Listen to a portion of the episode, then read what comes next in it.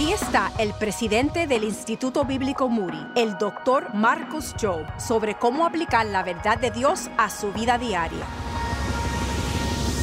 Este mensaje es especialmente para mujeres estresadas. Si tú estás lleno de ansiedad y estrés, tengo una palabrita para ti ahora mismo. Mira, en Lucas el capítulo 10, Jesús dice a una mujer estresada, Marta, Marta, estás preocupada y molesta por tantas cosas. Si tú estás estresada, generalmente lleva a enfado hacia las personas que están a tu alrededor y eso se esparce a toda la familia. Así que Jesús te está diciendo hoy mismo, Marta, Marta, o cualquier que sea tu nombre, haz lo que María está haciendo. Deja de enfadarte, ponte a los pies de Jesús.